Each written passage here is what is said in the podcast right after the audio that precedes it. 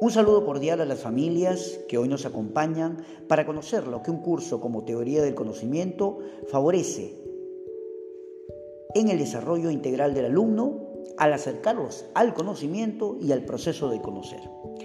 Quiero traer a este, al momento presente el proyecto de Elon Musk de establecer una colonia marciana y convertir a los humanos en la primera especie multiplanetaria conocida por la humanidad.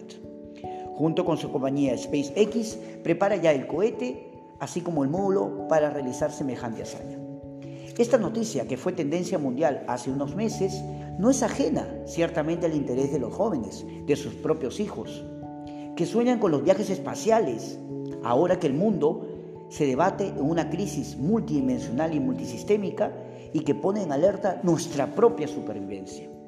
¿No resulta acaso un tema interesante y hasta apasionante pensar en todo lo que la humanidad puede superar hoy como los límites del espacio conocido y que cada día estamos más cerca de hacerlo realidad? Quizás sí lo sea, pero aquí surge una pregunta de inmediato.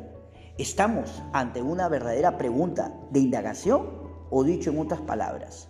Nos lleva esta pregunta a ir más allá de respuestas binarias o que pueden terminar siendo respondidas con algunos datos probabilísticos? Para teoría del conocimiento esta pregunta queda en manga corta. ¿No sería más interesante y quizás que despierte verdaderamente la curiosidad si a partir de ella surgieran preguntas como ¿qué cultura o culturas deberían refundar la nueva civilización de terrícolas en Marte? O preguntas como ¿cómo sería la vida en condiciones extremas modeladas quizás en laboratorio para un joven, para un adulto, para un niño? ¿O simplemente cómo sería el cocinar en un ambiente marciano?